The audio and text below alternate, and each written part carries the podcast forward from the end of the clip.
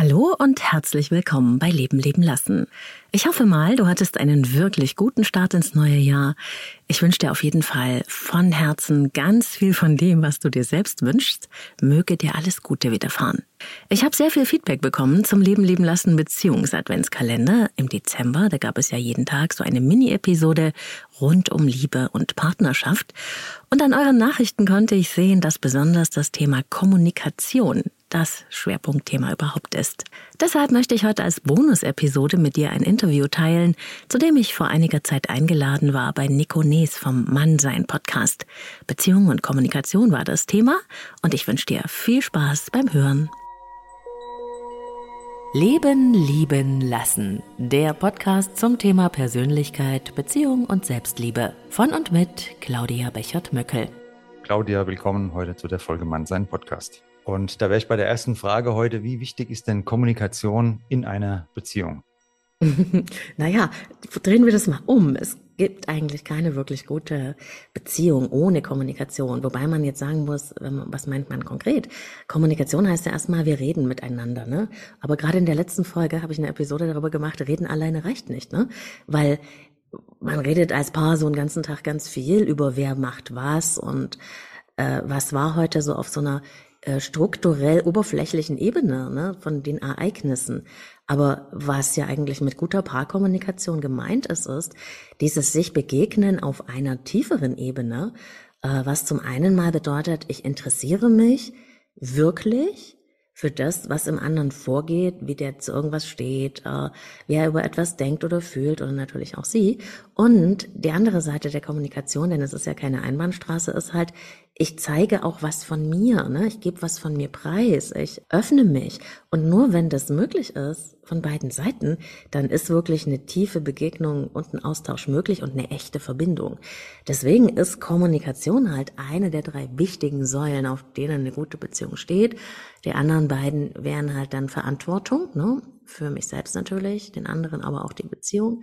Und natürlich Integrität, das bedeutet, dass ich auch innerhalb der Beziehung noch ein Ich für mich bleibe, also eine eigene autonome Person. Und dass ich natürlich auch akzeptiere, dass der andere auch ein Mensch für, für sich ist, der zwar mit mir verbunden ist, aber trotzdem eine eigene Identität hat. Du hast da sehr schöne Punkte gerade angesprochen. Vor allem am Anfang hast du gemeint, dass es halt tiefer geht als dieses, wie war dein Tag? Ja, mein Tag war gut, wie war deine auch gut? Vielleicht noch irgendwelche Probleme aufgezählt werden, die auf der Arbeit irgendwo vorgekommen sind und dann wird Fernsehen geschaut. Bei vielen Beziehungen läuft es ja so ab. Ich kenne es selbst aus meiner Vergangenheit. und da fehlt eben genau dieser Tiefgang, dass man nicht mal weiß, was möchte der andere überhaupt im Leben. Ja, weil man nie diese Fragen gestellt hat vielleicht oder auch mal wirklich zugehört hat. Und deshalb habe ich diese Frage allgemein gehalten am Anfang dir gestellt. Bewusst, denn wir kommunizieren den ganzen Tag ein WhatsApp-Dauerfeuerwerk teilweise, Instagram auf allen Kanälen und dann im echten Leben, ja, wie war dein Tag, wie war dein Tag, okay, Fernsehen wird angemacht. Und das ist ja die eigentliche Kommunikation, auf die es ankommt und eben nicht über diese Online-Medien.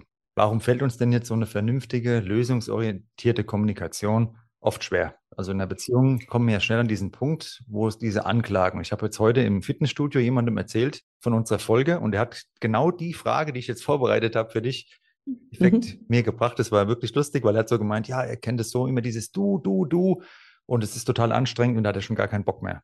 Und das hat genau gepasst trotz der Folge. Das wäre jetzt auch die Frage an dich gewesen. Warum endet es denn oft in diesen An oder endet es denn oft in diesen Anklagen? Ja, du hast das gemacht und du, du, du.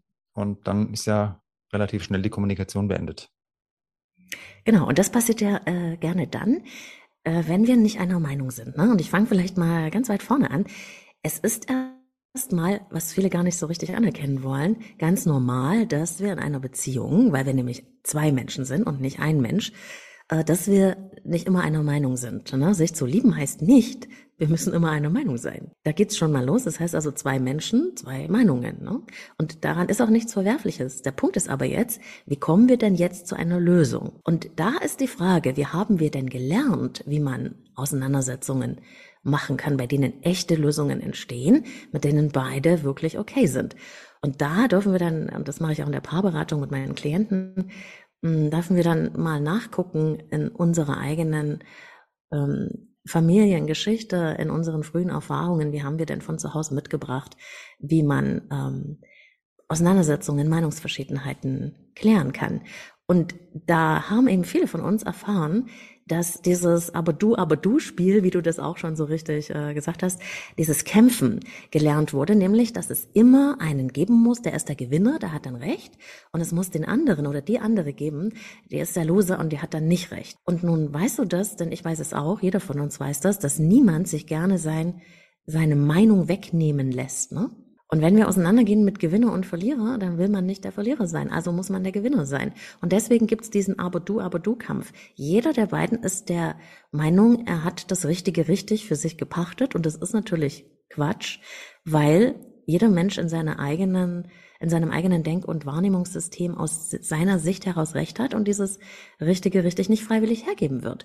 Deswegen ist gelingende Kommunikation tatsächlich auch so, ich interessiere mich erstmal für dich und deine Meinung, auch wenn mir diese Meinung nicht gefällt. Aber wenn ich Respekt vor dir habe und Achtung und du mir wichtig bist, nehme ich dir nicht einfach deine Meinung weg und sag, du erzählst Quatsch und das ist alles nicht wahr und Bullshit, sondern ich höre dir zu, auch wenn ich vielleicht innerlich ganz angekribbelt bin und lasse zu, dass du anderer Meinung bist. Aber wie hat man das zu Hause gelernt? Es gibt Harmoniestreber, die ducken sich lieber gleich ab und ziehen den Kopf ein, weil sie gar keine Auseinandersetzung aushalten, weil sie denken, das ist alles ganz schlimm. Es gibt die, die immer recht haben müssen, habe ich gerade beschrieben. Ne? Es äh, gibt auch die, die wollen die Konflikte nicht sehen und dann gibt's halt einfach keine und so weiter. Also es gibt sehr viele nicht so gut gelingende Lösungsstrategien für Auseinandersetzungen und das muss man halt dann sehr individuell angucken. Aber das ist in der Regel das Problem, dass die Menschen Recht haben wollen, anstatt Lösungen zu finden. Und du hast jetzt gerade schon gesagt, ein Konflikt ist ja nichts Schlechtes per se. Ja, da habe ich den Eindruck, bei vielen wird sofort die ganze Beziehung in Frage gestellt, wenn man eine Meinungsverschiedenheit hat. Und wie können wir denn da eine gelassenere Grundhaltung entwickeln, dass wir eben nicht gleich die Beziehung in Frage stellen, nur weil wir mal in der Kommunikation, in dem Streit, in der Diskussion nicht auf einen gemeinsamen Nenner kommen?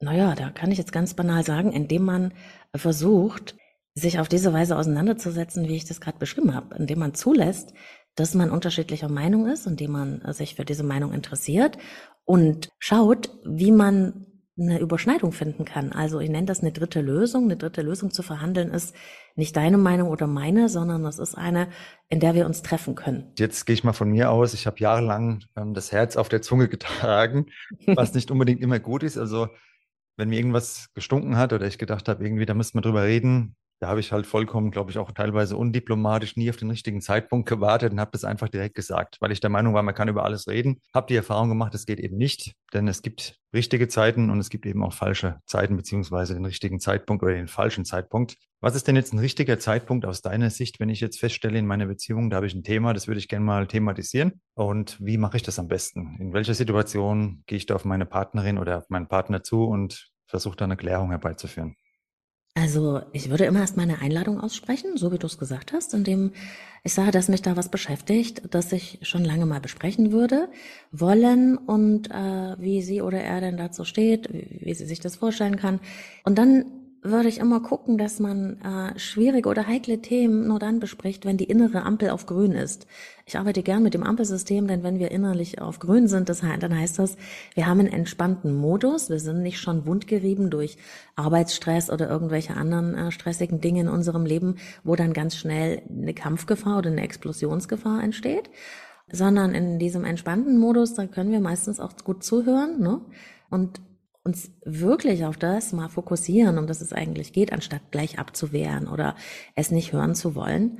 Und ähm, ich würde nie einfach so mal zwischen Tür und Angel mit, mit was ins Haus fallen, sondern ich würde das immer erstmal als Einladung aussprechen. Und wenn äh, du deinem Partner oder deiner Partnerin wichtig ist, bist, dann wäre es natürlich auch günstig, äh, wenn es dann eine, eine offene Tür dafür gibt oder eine Bereitschaft. Das ist nicht immer so ganz der Fall, sondern es gibt tatsächlich auch Paare, wo einer der beiden Partner das alles gar nicht hören will und jedes Problem sofort vom Tisch wischt. Und das ist natürlich auf Dauer schwierig, weil man da nie irgendwas klären kann und dann staunen sich die Dinge an.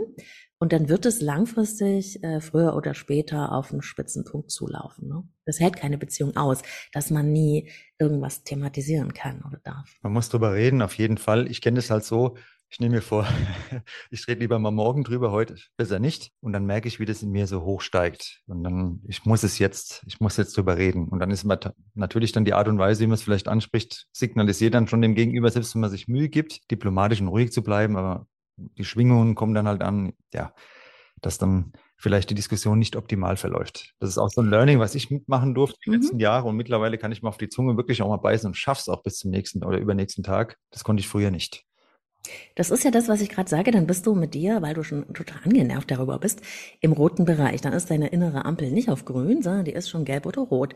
Das ist wirklich wichtig, dass wir da lernen, uns selber zu regulieren und nicht aus diesem angespannten Modus heraus mit dem Thema rauszuplatzen. Weil dann kommt immer die Aggression mit, dann kommt schon der Angriffsmodus mit. Dann sagt man so Sachen wie, Immer musst du, nie machst du. Und schon allein diese Verallgemeinerung, diese Zuschreibung, die ist ja nicht real, sondern die kommt uns dann so vor, als wäre das so. Aber das ist Angriff, ne? Das ist so eine, ich sag mal, ein bisschen gewalttätige Sprache, die aus der Genervtheit kommt, aber die sorgt natürlich sofort für Widerstand, ne?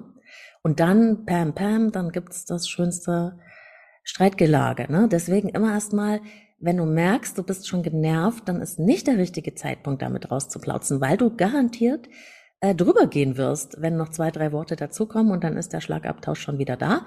Und ich empfehle auch in so einem, wenn man sich schon mal reingestresst hat in dieses, in diesen Kampfmodus, in, in Wort zu finden, also so ein Markerwort, wo man dann aussteigt, weil man weiß, wenn man jetzt hier weitermacht, vergiftet man wirklich die Beziehung, man haut sich alles Mögliche an den Kopf, aber zu Lösungen kommt man so nicht, man verlässt, hinterlässt nur Verletzte. Und hinterher kann man sich zwar wieder vertragen und Versöhnungsex ist auch schön, aber die Wunden sind trotzdem gehauen und da, da entstehen Narben und wenn dann irgendwann nur noch Narben sind, dann ist darunter vielleicht auch nur noch wenig Liebe. Ne?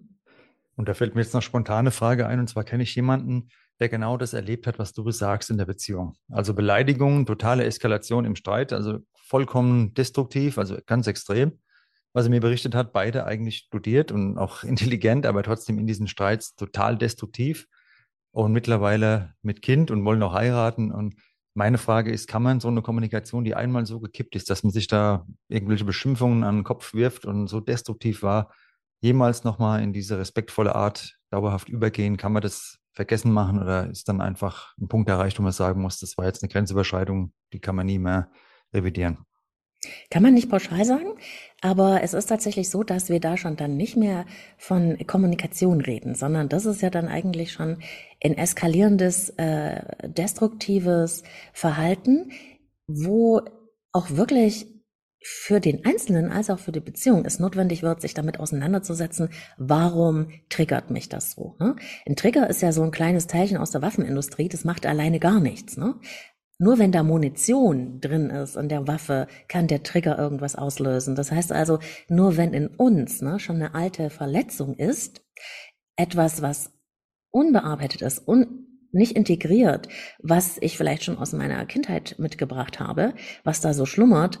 Und dann kommt noch ein Auslöser, also ein Trigger von außen dazu, weil zum Beispiel äh, meine Partnerin in einem Streit äh, so zwei, drei Sachen sagt, die genau auf meine alte Verletzung drücken dann ist das der Trigger, aber das ist nur der Auslöser. Das ist nicht der Grund dafür, dass ich aggressiv werde oder gewalttätig. Und dann äh, muss man verstehen lernen, ich muss bei mir schauen, was macht, dass ich so durch die Decke gehe.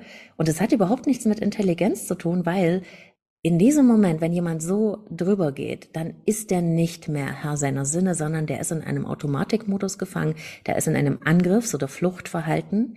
Und ähm, da braucht's, wenn nicht eine Behandlung, auf jeden Fall wirklich ähm, Begleitung und Unterstützung, um das auszuhebeln und zu lernen, wie man sich selber regulieren kann und anders damit umgehen. Denn das hat mit der Beziehung dann nichts mehr zu tun. Es ist etwas in mir, was dann durch die Decke geht und was wie so eine Art schlummernde Bombe ist. Ja. Und da wäre ich auch direkt bei der nächsten Frage. Und zwar, wenn ich in diesem Moment spüre, der Trigger hat zugeschlagen und in mir schießen die Emotionen hoch. Wie kann ich denn dann noch die Kurve kriegen, um die Beziehung nicht zu beschädigen? Hast du da noch Tipps, wie ich da rauskomme, bevor das Ganze komplett eskaliert und ich danach nur denke, was ist jetzt passiert?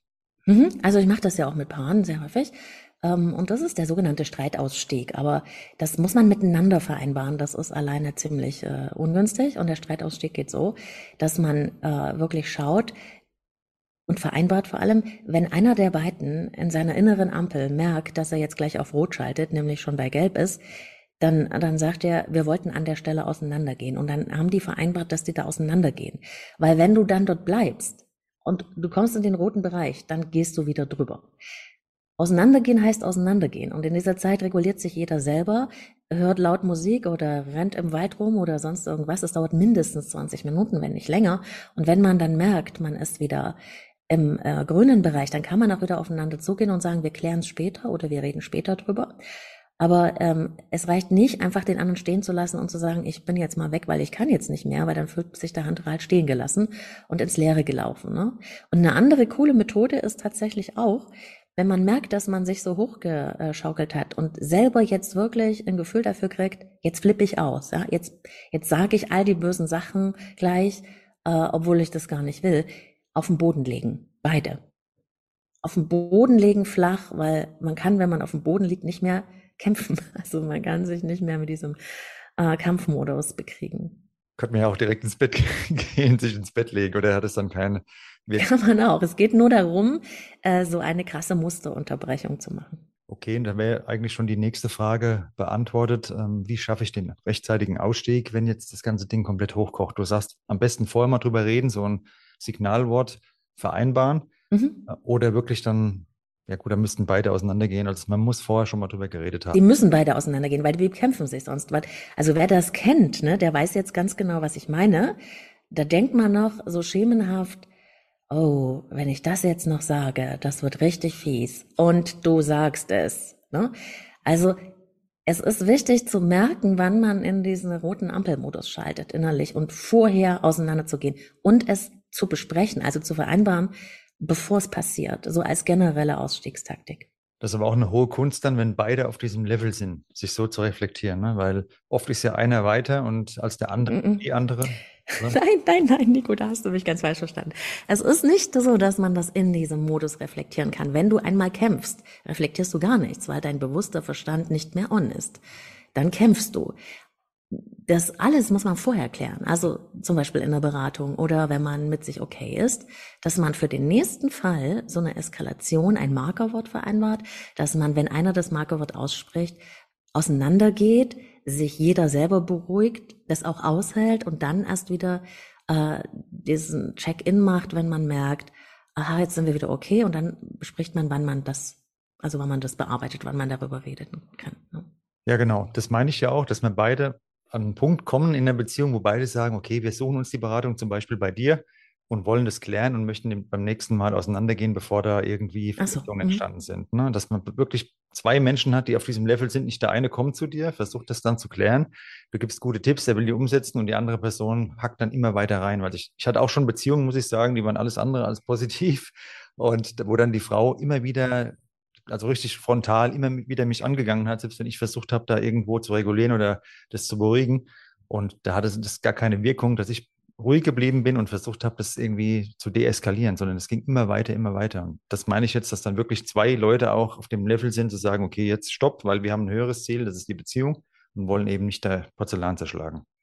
Ja, ich lerne natürlich nur die kennen, die äh, diese, diese Bereitschaft haben, sonst würden die ja nicht äh, kommen. Ne? Man braucht mich auch nicht dazu. Man kann es auch so miteinander vereinbaren. Nur, ich sag's dir ganz ehrlich, in einer Beziehung, wo man nicht miteinander von der Metaebene aus über die Themen sprechen kann, wo man nicht nachträglich ähm, so eine Streitsituation auseinandernehmen kann, wo es diese Bereitschaft nicht gibt, das kann auf Dauer gar nicht funktionieren. Danke dafür. Und äh, nein, das ist absolut gut und auch immer wieder wichtig, das mal zu hören, denn in meinem Podcast haben jetzt schon viele Hörerinnen und Hörer geschrieben, die haben eben diese Probleme und ähm, glauben, das gehört dazu. Ne? Also diese ganzen Streits, Konflikte gehört dazu und wenn es dann zu ruhig ist, dann wird irgendwie wird es langweilig und es fehlt was. Gerade gestern hat mir eine Frau da einige Sprachnachrichten zu genau diesem Thema geschickt und ich fand es sehr interessant, weil ja Ruhe und Gelassenheit ist ja was Positives, sollte man glauben. Ne? Nicht generell. Also das, das hat auch schon so ein Fünkchen Wahrheit. Es ist ja so, dass wenn ein Paar zu mir kommt und sie sagen mir, also wir haben noch nie gestritten, dann kriege ich schon ein bisschen einen verwunderten Blick, weil dann ist äh, da wahrscheinlich, mit großer Wahrscheinlichkeit sehr viel Angestautes, weil das äh, dann oft dem Harmoniestreben entspringt. Es ist eigentlich unmöglich, dass man in einer lebendigen Beziehung sein kann und immer einer Meinung. Das ist nicht möglich. Man muss nicht streiten per se, aber dass es da mal reibt, ne? dass es da eine Unzufriedenheit gibt, dass es da äh, dass man da aneckt, das ist ehrlich gesagt was ganz Normales und gehört auch dazu. Wenn es so krass eskaliert, wie das, was wir jetzt äh, besprochen haben, dann muss man schon mal was unternehmen, aber man braucht sich auch nicht fürchten. Wenn man temperamentvoll ist zum Beispiel, dann kann es da schon durchaus auch mal temperamentvoller zugehen. Der Punkt ist, kommen wir wieder also auf ein nächstes Level, also finden wir Lösungen gemeinsam, ne? oder bleibt es eben bei dieser Rechthaberei? Ja, und Lösung, das ist ja das, was am Ende irgendwo immer stehen soll, ist mir auch ganz wichtig im Podcast den Leuten zu vermitteln, die Situation, wo du jetzt gerade drin bist, egal ob Kommunikation oder sonst was, wie schaut es denn in der Zukunft aus? Gibt es dann eine Abhilfe oder soll das Leben immer schwer sein, immer ein Kampf? Soll eine Beziehung immer schwer sein, immer schwere Kommunikation? Das gehört dazu, dass auch mal irgendwelche Themen ausdiskutiert werden, aber natürlich kein Dauerzustand. Und da wäre ich auch bei der nächsten Frage, und zwar, wie sieht denn jetzt eine gelungene Kommunikation generell aus und wo erkenne ich, dass es eigentlich hier toxisch? Das Ganze geht in ein Level rein, ja, wo nichts mehr Positives draus entsteht. Mhm. Ähm, ich fange vielleicht mal da an, wir leben ja zwar alle in einer Realität, ne, die in der gleichen, aber wir haben jeweils eine unterschiedliche, ein unterschiedliches Abbild davon. Das heißt, wir erleben die Welt nicht, wie wir sind, sondern wir erleben die Welt, wie wir sind. In derselben Situation kann deine Partnerin was anderes gemeint, gesehen, verstanden haben als du. Und mit dieser Tatsache, dass der andere was anderes wahrgenommen hat als ich und dass er das als richtig empfindet, müssen wir leben lernen. Das heißt, wir müssen aushalten, dass der andere eine andere Meinung hat und auch daran festhalten kann. Erst wenn ich das kann, wenn ich nicht glaube, eine andere Meinung zu haben, ist automatisch gegen mich, habe ich eine Basis für einen Austausch, für einen ehrlichen Austausch, weil sonst interessiere ich mich ja nicht, wie ich am Anfang gesagt habe, für die Meinung des anderen. Und dann brauche ich natürlich auch die Fähigkeit zuzuhören, ähm, mich zu interessieren, wie der andere zu dieser Ansicht gekommen ist. Und ich äh, brauche, dass ich auch meine Ansicht, meine damit verbundenen Gefühle, meine Bedürfnisse benennen und artikulieren kann, ne? anstatt zu erwarten, mein Gegenüber soll einfach wissen, was mir daran wichtig ist. Ich sage das mal an einem Beispiel, an dem man das gut sehen kann. Das ist zwar ein bisschen oldschool, aber das verwende ich für mein Leben gern, weil ähm, das wirklich sehr plastisch ist. Du kannst dir vorstellen, ein, ein Paar sitzt auf dem Sofa und äh, schaut in den Fernseher. Ne? Die Frau sagt, mir ist kalt und schaut ihn an. Er geht zum Heizer und sagt, nee, 21 Grad. Das ist nicht kalt. Setzt sich wieder hin, sie fängt an zu weinen. Er denkt, was habe ich denn jetzt wieder falsch gemacht? Und sie denkt, er interessiert sich überhaupt nicht für mich.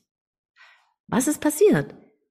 Es ist passiert, dass die Frau gesagt hat, mir ist kalt, aber vielleicht hat sie eine ganz andere Absicht gehabt. Vielleicht hat sie gemeint, äh, interessiert dich doch mal für mich oder rede doch mal mit mir. Ne?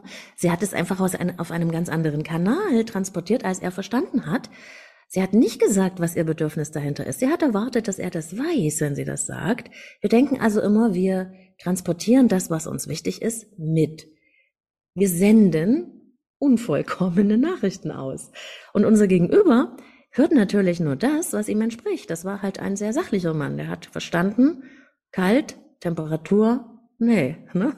Und das hat er auch gesagt und hat damit versehentlich komplett an ihr vorbeigezielt. Das ist ein typisches Kommunikationsdilemma. Und auflösen kann man das nur, wenn man bedürfnisorientierte Sprache lernt, also wenn man äh, von Seiten des Aussendenden auch sagt, boah, mir ist so kalt, ich hätte gern, dass du mich in den Arm nimmst, zum Beispiel. Ne? Dann kann der andere verstehen, ach, das meint sie. und äh, das am besten von beiden Seiten. Und das bringe ich Paaren so bei, dass ich äh, den, die dabei unterstütze, von der Ereignisebene, also was ist passiert, wegzukommen hin zur Bedeutungsebene. Also was bedeutet es für mich? Ja, das ist sehr interessant, denn bei mir ist auch das Thermostat im Wohnzimmer auf 91 Grad eingestellt. Ich hätte auch geschaut, er gesagt, ja, passt ja. Nein, ich verstehe genau, was du meinst. Und daran gibt es ja oft oder da gibt es ja oft Konflikte, dass wir denken, der andere weiß, was wir uns wünschen und unsere Erwartungen erfüllt. Ich kenne es von mir. Und der andere hat ganz andere Vorstellungen, dann sind die Erwartungen enttäuscht und dann gibt es einen Konflikt. Und wenn man darüber reden kann, würde und jeder weiß, was der andere sich wünscht, man kann einen Wunsch formulieren, man kann einen Wunsch formulieren, ob ich den dann erfüllen will, liegt dann an mir. Was sind jetzt Do's und Don'ts bei einer Kommunikation? Was sollte man unbedingt vermeiden und wo sagst du, mit diesen kleinen Skills kann man die Kommunikation in der Beziehung deutlich verbessern? Also was man vermeiden äh, äh sollte möglichst ist zum einen die Verallgemeinerung. Ähm, dieses immer und nie, ne, was man so gerne sagt, wenn man wütend ist, ne? Nie hilfst du mir. Immer musst du das und das so und so machen, ne? Das sind solche Ausschlusskriterien, weil man da sofort einen riesen Widerstand erntet und einen riesen Kampf, ne? Immer und nie stimmt also nicht. Auch das ähm, Ignorieren der Meinung oder das Wegwischen, indem man sagt, ach, das ist doch Quatsch, was du hier sagst, ne? Ist zum Beispiel so ein ganz, ganz schlimmer Angriffspunkt, ähm, wo, wo man auf jeden Fall Verletzungen verursacht oder auch dieses Ignorieren im Sinne von, ähm, dass man das so umlenkt, ne? Ach, jetzt nicht, ich hatte heute so einen harten Tag. Oder dass man so generell mauert, ne? Das prallt dann alles so an einem ab, so als hätte man es nicht gehört. Das Wegatmen, das sind alles so Sachen, die beim Gegenüber wahnsinnig negativ ankommen und zu großen Kämpfen führen können, genauso wie das Rationalisieren. Also gibt unfassbar viele Sachen, die man sich da antun kann, dass man so sagt, na ja, das darf man jetzt auch nicht so überbewerten, rein sachlich betrachtet, es ist ja so und so. Ne? Wenn ich das sage, wenn jemand gerade über seine Gefühle spricht, dann ist das natürlich ein Todesstoß. Ne? Ja, das kennen wir vielleicht alle. Genau diese Punkte, die du angesprochen hast, so gut. Was glaubst du denn, woran scheitern dann die meisten Beziehungen? Denn äh, in der heutigen schnelllebigen Zeit schreiben mir tatsächlich einige über Instagram oder auch über den, also über ein Online-Formular auf der Homepage, die den Podcast gehört haben, dass sie schade finden, dass es so schnelllebig geworden ist, dass eben diese Kommunikation, diese Meinungsverschiedenheiten, Konflikte nicht ausgehalten werden, sondern man ganz schnell ja, weggeht von Mensch wieder und was Neues sucht in der Hoffnung, jetzt wird alles gut, harmonisch und diese Golden Fantasy dann da versucht auszuleben. Was glaubst du, woran scheitern die meisten Beziehungen heute? Ich musste deswegen so ein bisschen schmunzeln, weil einer meiner Lieblingssätze ist, dass die meisten Beziehungen nicht an ähm, mangelnder Liebe sterben, die sterben an mangelnder Kommunikation. Also da bin ich wirklich fest überzeugt, an der Fähigkeit, Brücken zueinander zu schlagen und zu gemeinsamen Lösungen kommen zu wollen, anstatt Recht haben zu wollen. Das ist tatsächlich ein Riesendilemma. Ich glaube tatsächlich, dass die meisten Paare viel zu schnell hinwerfen das heißt nicht, dass man jede Beziehung retten kann, aber es können viel mehr Beziehungen gerettet werden, als es tatsächlich getan wird, weil halt häufig das äh, Phänomen besteht, es funktioniert nicht, äh, wir kriegen es nicht hin, also ziehe ich weiter und wenn ich weiterziehe, passiert was ganz, ganz Erstaunliches, nämlich am Anfang ist wieder alles fein, das ist in der Verliebtheitsphase, die dauert so maximal 18 Monate und dann bin ich wieder in dieser Beziehung angekommen und dann mache ich das Gleiche wieder, weil ich nicht verstanden habe, wie ich versehentlich zu dem alten Problem beigetragen habe, denn wir sind immer beteiligt durch das, was wir tun oder nicht tun, leider. Und ähm, wenn ich da also jedes Mal weiterziehe, dann ist es immer am Anfang wieder schön und am, äh, nach einer Weile komme ich dann wieder genau dort raus, wo ich schon mal war und dann muss ich halt immer von einem zur anderen ziehen, aber ich komme nie an. Das ist genau der Punkt, den sich ja viele wünschen heutzutage. Also ich kriege es einfach mit von den Zuschriften, dieses Ankommen. Und auf der anderen Seite fällt es uns sehr, sehr schwer, das auch auszuhalten und genauso zu leben, wie du es gerade gesagt hast. Deshalb deine Impulse an alle Hörerinnen und Hörer, die sind Gold wert und ihr dürft euch wirklich wieder mal vor Augen führen, eine Beziehung ist eben auch Arbeit, Kommunikation erfordert auch, dass man mal eigene Bedürfnisse kurzzeitig mal zurückstellt. Man muss nicht immer alles durchsetzen, was man gerade will, und das Ganze langfristig mal auch sehen. Nicht immer nur diese kurzfristigen ähm, Erfolge feiern. Jetzt hatte ich recht gehabt, genau. Möchtest du recht haben oder glücklich sein? Das ist ja auch so ein Sprichwort, was man so.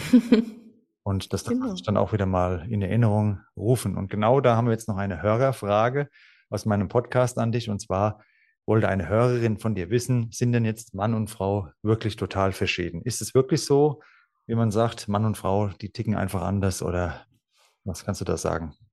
Da sage ich was wie ein Anwalt, aber es kommt darauf an. Und zwar würde ich gar nicht so pauschalisieren. Warum nicht?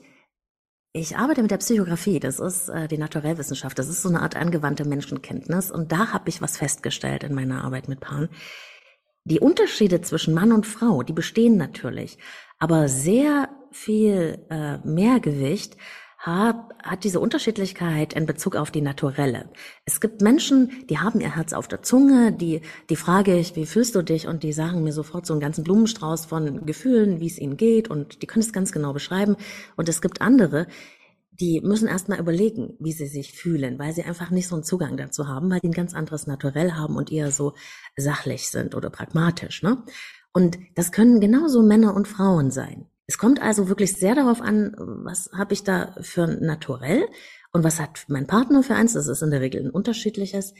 Und jetzt kommt diese Mann-Frau-Sozialisation, die wir ja alle mitgekriegt haben in der Gesellschaft, die kommt jetzt noch dazu obendrauf sozusagen. Und da ist es dann tatsächlich so, dass ähm, Frauen schon als Kinder mehr dazu erzogen werden, verständnisvoll zu sein, ähm, äh, nachzugeben, Kompromisse zu finden, über Gefühle zu reden. Ne? Das liegt ja auch so ein bisschen in dieser weiblichen fürsorglichen Natur und das wird auch verstärkt. Während ähm, man Jungs so eher beibringt, heute nicht mehr so krass, aber schon auch noch, nicht so äh, das Gefühlige so genau anzuschauen, dann nicht so gut in Kontakt zu sein und schon gar nicht darüber zu reden. Und so kommt es halt dann zu solchen Verstärkungen, verbunden noch mit den naturelltypischen Eigenschaften, dass es tatsächlich Menschen gibt, das können aber Männer oder Frauen sein, die ähm, haben es einfach ein bisschen schwerer, mit sich selbst gut in Kontakt zu kommen und damit auch dem anderen was von sich zu zeigen. Und es gibt Menschen, denen fällt das einfach leichter.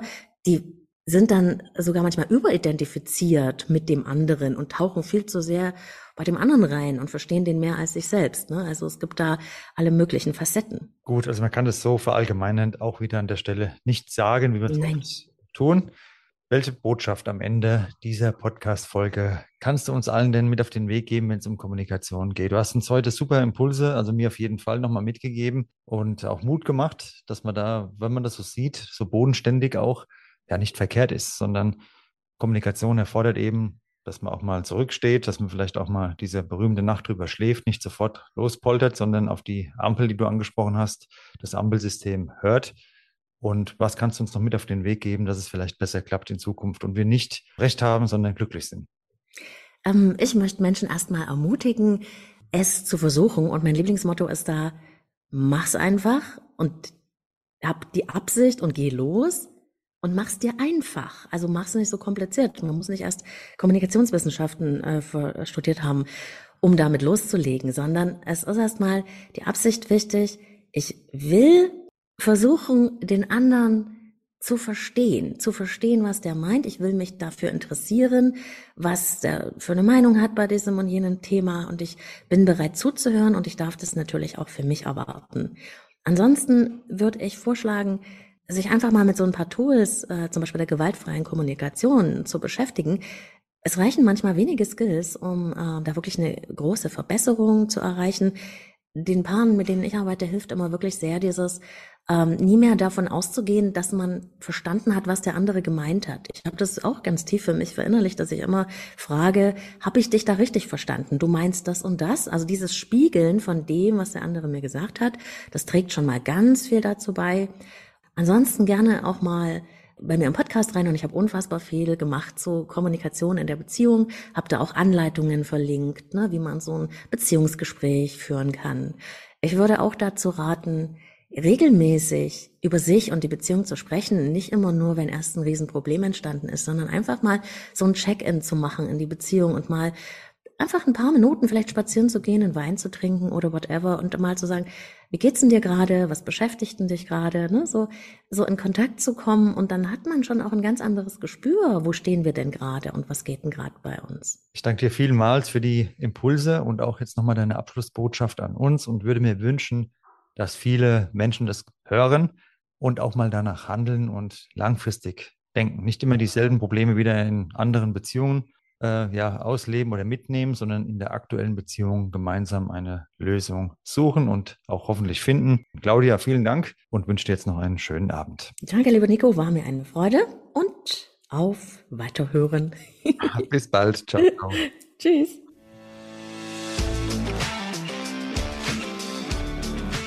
Soweit das Interview im Mannsein Podcast von Nico Nees zum Thema Beziehung und Kommunikation. Ich verlinke dir Nikos Podcast in den Show Notes. Und wir hören uns dann wie immer am Sonntag zur allerersten Lieben lieben lassen Podcast Episode des Jahres. Ich freue mich auf dich. Bis dahin alles Liebe, deine Claudia.